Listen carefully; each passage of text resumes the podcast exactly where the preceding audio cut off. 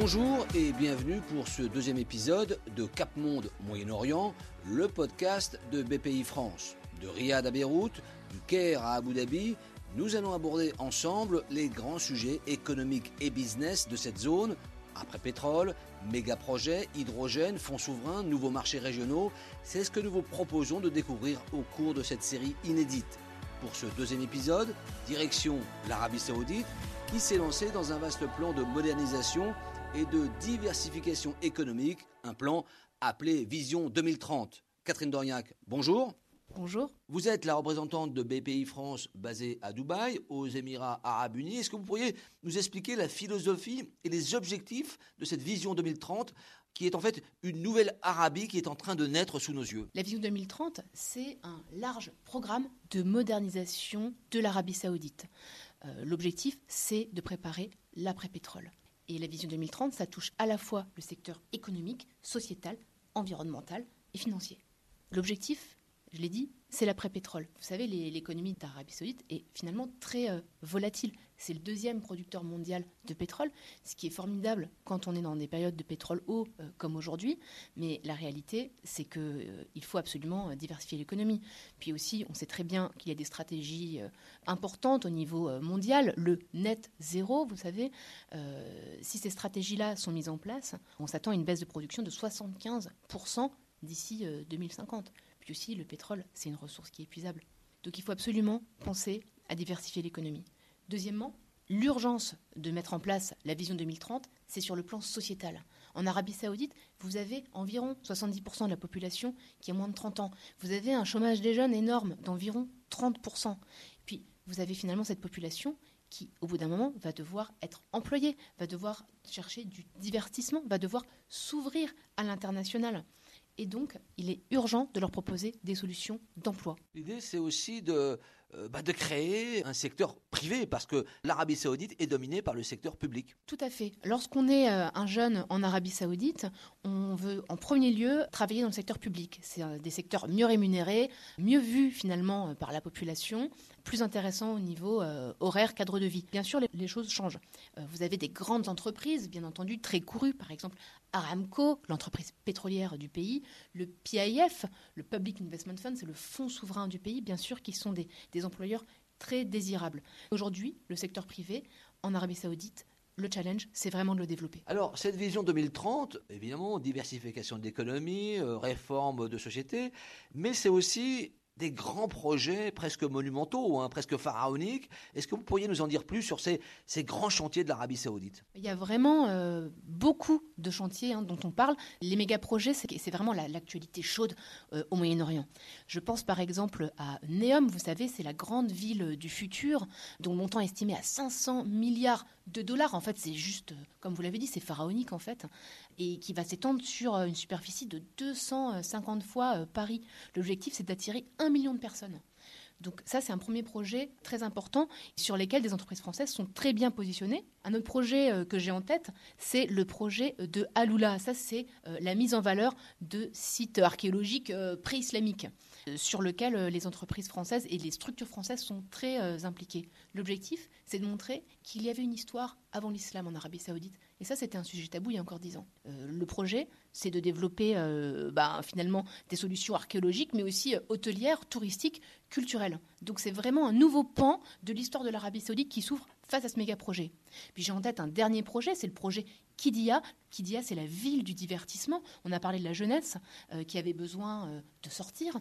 Eh bien, ça, c'est une ville, une sorte de parc à thème, si vous voulez, euh, qui va être située à 50 km de Riyad. Il y aura une ligne de métro qui va rejoindre Riyad à Kidia. Ça, c'est vraiment un projet qui est destiné à la population locale. Et l'objectif, c'est de l'ouvrir en 2030. On voit tout ce foisonnement de projets. Est-ce que l'Arabie a les moyens financiers, humains, euh, d'accomplir toutes ces ambitions On se demande si l'Arabie saoudite a les moyens de ses ambitions. La réponse est clairement oui. On a parlé tout à l'heure du fonds souverain, le Public Investment Fund, le PIF. Le Public Investment Fund, c'est 600 milliards d'actifs sous gestion. Et l'objectif, c'est d'atteindre 1 trillion en 2025. Et le fonds souverain, c'est l'actionnaire majoritaire et unique des méga-projets. Et qui est le chairman du fonds souverain C'est Mohamed Ben Salman, le prince héritier, l'homme fort d'Arabie saoudite. Donc vous avez une ligne de décision très claire très verticale et l'objectif, c'est de mener à bien ces méga projets.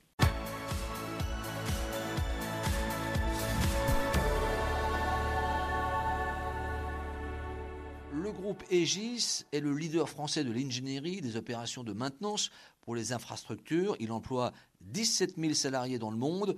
Son directeur général, Laurent Germain, explique pourquoi il faut s'intéresser à l'Arabie saoudite. Aujourd'hui, euh, Aegis euh, aide l'Arabie saoudite dans son projet de transformation, qui est à la fois un projet de transformation euh, sociale et un projet de transformation économique, de passer d'une économie carbonée à une économie moins carbonée au travers en particulier de, grands projets. Et Aegis contribue à cette transition de l'Arabie saoudite. Alors c'est évidemment une, réalité et, j'y crois, et ce pour plusieurs raisons. D'abord parce qu'il y a une volonté politique forte euh, du prince héritier qui est en train de bâtir des projets, je dirais, euh, sur un horizon temporel qui est l'horizon temporel de son règne, c'est-à-dire qui sera un règne de plusieurs décennies. Euh, d'où évidemment le caractère tout à fait iconique et très important de ces projets. Alors, ils se feront également car euh, les moyens financiers sont là, les moyens à la fois liés aux revenus euh, du pétrole, puisque au-delà de 70 dollars le baril, ce sont des excédents budgétaires qui sont dégagés par l'Arabie saoudite. Les moyens sont là grâce au Fonds souverain, qui a plus de 600 euh, milliards d'euros aujourd'hui d'actifs sous gestion, mais aussi des revenus liés à la privatisation de certains secteurs de l'économie d'Arabie saoudite, mais aussi la capacité de l'Arabie saoudite à s'endetter, car elle a un niveau de dette publique à 25% du PIB très faible. Quid des entreprises française, bon, il y a Aegis, mais vous regardez un peu le panorama, c'est un Eldorado, c'est quelque chose avec beaucoup de possibilités, de difficultés peut-être? Alors, euh, la France fait partie des pays avec lesquels l'Arabie saoudite a souhaité euh, signer un partenariat stratégique. Euh, c'est dire si les entreprises françaises sont très attendues en Arabie saoudite, et ce, dans tous les secteurs stratégiques de la vision 2030, l'énergie, les infrastructures, la santé, les nouvelles technologies. Et donc, Évidemment, beaucoup d'entreprises françaises sont déjà présentes dans le royaume et continuent euh, évidemment leur expansion. Et d'autres sont euh, aujourd'hui en prospection. J'ai mené quatre missions et délégation du MEDEF international en Arabie depuis plus de deux ans. Et à chaque délégation, il y a une partie non négligeable dont font partie des entreprises qui veulent s'implanter en Arabie saoudite et qui ne sont pas d'ailleurs simplement des grands groupes, mais qui peuvent être également des ETI ou des PME. Évidemment, les Français ne sont pas les seuls. J'imagine il y a les Anglais, les Américains, les Chinois, les Turcs. Justement, comment on fait la différence? Compte tenu de la taille du marché et de son dynamisme, euh, cette année, l'Arabie saoudite va faire 8% de croissance, 3% d'inflation. Il y a assez peu d'endroits dans le monde qui offrent de telles opportunités euh, sur les années qui viennent. Donc évidemment, il y a une très forte concurrence, il faut être différenciant.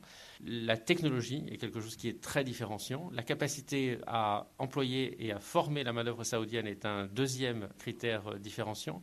La capacité à se projeter également sur le long terme et non pas euh, à venir et à se retirer euh, dès que l'affaire gagnée euh, est terminée est un troisième élément, entre guillemets, différenciant pour moi.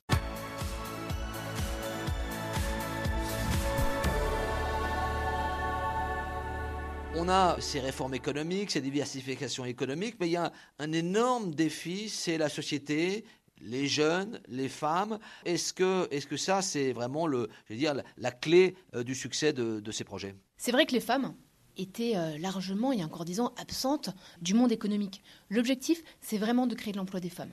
Aujourd'hui, quand vous vous rendez en Arabie Saoudite, vous allez rencontrer énormément de femmes autour des bureaux, euh, autour de la table. Vous allez avoir des guides touristiques femmes qui sont formés. Vous avez des chefs d'entreprise. Moi, personnellement, en tant que femme, je suis très rarement la seule euh, autour de la table. Donc euh, c'est vraiment un objectif important. Deuxièmement, c'est les jeunes. Il y a encore dix ans, vous savez, la musique était interdite sur les lieux euh, publics en Arabie saoudite. Et là, en 2019, on a vu le premier grand concert électro Middle Beast qui a rassemblé 400 000 personnes. David Guetta a mixé à cette occasion. Donc franchement, l'Arabie saoudite voit vraiment les choses en grand et peut faire bouger les lignes très rapidement. On a tous été un peu soufflés par la rapidité du changement euh, sociétale. Et c'est sûr que l'Arabie saoudite de 2016, c'est pas du tout l'Arabie saoudite de 2023. Et dans dix ans, euh, ce pays-là va encore changer euh, de visage. Pour vous, en tant que femme, c'est facile justement de travailler et de, de collaborer avec les Saoudiens? Bah Moi, je me rends en Arabie saoudite, vous savez, tous les deux mois. J'ai jamais eu aucun problème. C'est-à-dire qu'en tant que femme, aujourd'hui, vous pouvez prendre un Uber seul. Vous pouvez euh, vous habiller exactement comme vous vous habillez à Paris. Bien entendu, il faut couvrir ses bras, euh, pas montrer euh, ses jambes, mais en réalité, vous habiller de façon totalement classique pour faire des affaires. Ça posera aucun problème. Ce qui est dommage, c'est que le pays change énormément. Mais en France, parfois, on a une image un petit peu surannée de l'Arabie saoudite. On est un peu resté sur un vieux logiciel. Et pour moi, la clé, c'est vraiment de venir avec un esprit ouvert. C'est vraiment de sortir de cette, cette image d'épinal qu'on a de l'Arabie saoudite. C'est vraiment de réaliser que le pays a changé, mais a changé depuis déjà cinq ans. Le changement, il est en marche aujourd'hui. C'est fulgurant. C'est fulgurant et en réalité, il faut le voir pour le croire. Moi, ça m'amuse beaucoup quand je fais des missions avec des PME françaises. Euh, dans les missions de préparation, on, on me pose toutes ces questions. Vous êtes une femme, vous pouvez travailler avec des hommes, comment ça se passe? Et en réalité, quand elles, viennent sur place, elles sont juste subjuguées de voir bah, finalement des tours très modernes, le fait que tout est, euh, plein de choses sont digitalisées. En fait, c'est facile.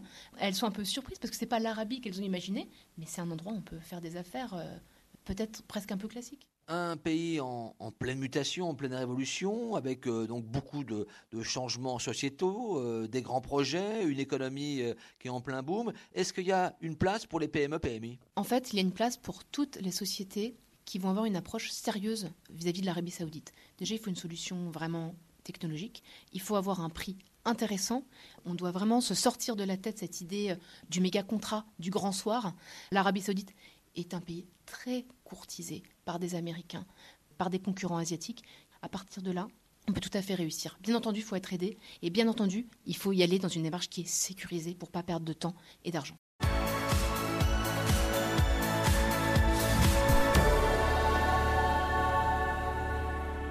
Justement, euh, la société FB Mecasystem est une PME qui développe et fabrique des obstacles piétons et routiers pour sécuriser des bâtiments et des halls d'entrée d'immeubles. Christophe Couturier, son directeur général, raconte comment sa société a réussi à s'implanter sur le marché saoudien. Quand on parle d'Arabie saoudite, on parle de région avant tout, c'est le Moyen-Orient. Pour des acteurs comme nous, euh, ce qui est important, c'est euh, le potentiel, le marché potentiel sur le nombre d'unités, sur le niveau de maturité au niveau sécurité. Et euh, au Moyen-Orient, il y a une notion sécuritaire qui est très très importante. Quand on va aux Émirats, quand on va au Qatar, il y a très peu d'insécurité. Et pourquoi il y a très peu d'insécurité apparente? C'est parce qu'il y a un très haut niveau de sécurisation, de protection. Donc pour nous, acteurs de la sécurité, bah, c'est un marché extrêmement euh, intéressant. Et pourquoi l'Arabie saoudite? Parce que c'est stratégique. L'Arabie saoudite, au Moyen-Orient, est le pays déjà le plus important. Et c'est le pays qui euh, laisse apparaître la plus grande marge de progression via les, les projets connus et les projet à venir. Alors comment ça a commencé vous? Vous êtes dit un matin, il faut aller là-bas parce que le marché est potentiel, il y a des opportunités? Alors c'est un petit peu historique, c'est qu'avant j'avais une autre entreprise qui faisait de la sécurité électronique et je travaillais déjà pour les ambassades des Émirats arabes unis. Ce qui fait que par connaissance, j'ai pu avoir accès aux marchés locaux, donc aux marchés locaux des Émirats. Et en arrivant aux Émirats, et grâce aussi à BPI, euh, parce qu'on a eu des... Quand j'ai créé la nouvelle entreprise System, j'ai eu accès à, à l'assurance export, donc qui permettait de garantir quand même un certain niveau de, sécurité financière pour l'export. Et ça nous a ouvert donc des portes et ça a accéléré un peu notre démarche euh, sur la, zone. Puis grâce à cela, on a pu participer activement à des salons professionnels. Comment on trouve la clé? Ben Voilà, les salons professionnels. Alors il y a les contacts hein, personnels, mais il y a aussi euh, les salons professionnels qui permettent de voir à peu près la tendance vis-à-vis de nos activités, vis-à-vis de nos produits, vis-à-vis du Made in France. Donc tout ça a fait qu'on a pu participer euh, au premier salon international qui s'appelle Millipol. Millipol qui est Militaire euh, Police euh, Exhibition, c'est euh, la sécurisation des États en fait, au Qatar de Doha. Et on a eu un retour plutôt positif, c'est-à-dire que le Made in France est quand même reconnu dans le domaine de l'expertise, dans les domaines spécifiques, notamment la sécurité. Et puis on a aussi la chance d'avoir de très grandes entreprises françaises comme Thales, comme Dexter, comme euh, MBDA, qui sont connus dans le monde de l'armement, dans le monde de la sécurité. Et comme nous, on fait un petit peu partie de ce monde-là, en marge, mais quand même, on, expose sur les mêmes salons, bah, ça nous donne aussi un peu de visibilité. Vous avez ouvert un bureau à Riyad? J'ai pas ouvert de bureau à Riyad. En fait, on a fait quelque chose d'un peu différent. C'est que pour bien être euh, implanté sur la zone Moyen-Orient et, notamment sur l'Arabie saoudite, pour pouvoir être compétiteur sur les projets, il est très fortement conseillé de produire en local. Donc, euh, je me suis servi justement des sociétés françaises qui étaient déjà implantées en Arabie Saoudite pour aller chercher les industriels qui produisaient ou les, co-industriels qui faisaient de la coproduction. Et j'ai fini par euh, trouver un gros industriel saoudien très bien implanté, très bien reconnu,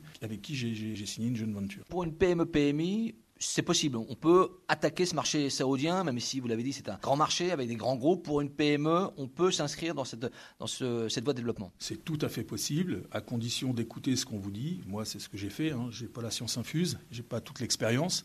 Par contre, il y a des gens euh, dont, euh, dont l'antériorité euh, fait que vous pouvez gagner beaucoup de temps parce qu'ils ont la connaissance et la maîtrise des coutumes des us et coutumes locales. Donc voilà, ça c'est à respecter. Et si on regarde des gens qui sont assez accessibles, comme les, personnes de chez EDF, ADP Ingénierie, le groupe Accor, enfin, ce sont des Français implantés au Moyen-Orient, notamment en Arabie Saoudite, qui connaissent très bien les rouages locaux, qui sont de très bons conseils. Et oui, en effet, ça démystifie un peu la chose et puis ça permet bah, de se rendre compte que rien n'est trop compliqué, rien n'est plus compliqué qu'ailleurs. Voilà, il suffit d'avoir les bons contacts et d'avoir le bon projet.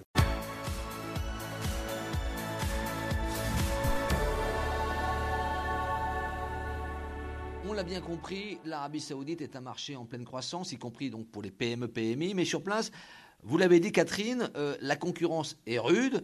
J'allais dire qu'il faut du temps et de la patience. Il faut du temps, de la patience, et puis il faut aussi de la disponibilité. C'est-à-dire que si vous voulez réussir en Arabie Saoudite, c'est pas par Teams ou Zoom que ça va se passer. Ça va être via des rencontres physiques, des rencontres physiques euh, régulières. Euh, si vous voulez, dès que vous avez un courant d'affaires qui commence vraiment à être établi, il faut penser à une présence sur place. Euh, c'est comme ça que ça se passe dans ces pays-là. Les gens marchent beaucoup à la confiance. Et donc, il faut avoir une présence euh, locale. C'est-à-dire que le facteur humain, c'est la clé bah, Le facteur humain, c'est la clé. Puis, vous avez les entreprises qui vont se développer en Arabie Saoudite vont le voir. Tout se passe par WhatsApp dans ces pays-là. Le mail, c'est presque une solution qui est accessoire. Donc, WhatsApp, contact humain et confiance. C'est vraiment les clés. Merci Catherine Dorniac pour toutes ces précisions. Je rappelle que vous êtes la représentante de BPI France à Dubaï, aux Émirats Arabes Unis. Vous pouvez écouter ou réécouter ce podcast sur les réseaux sociaux et sur le site de BPI France où vous retrouverez un article numérique et des informations pratiques pour prolonger cet épisode consacré à l'Arabie Saoudite.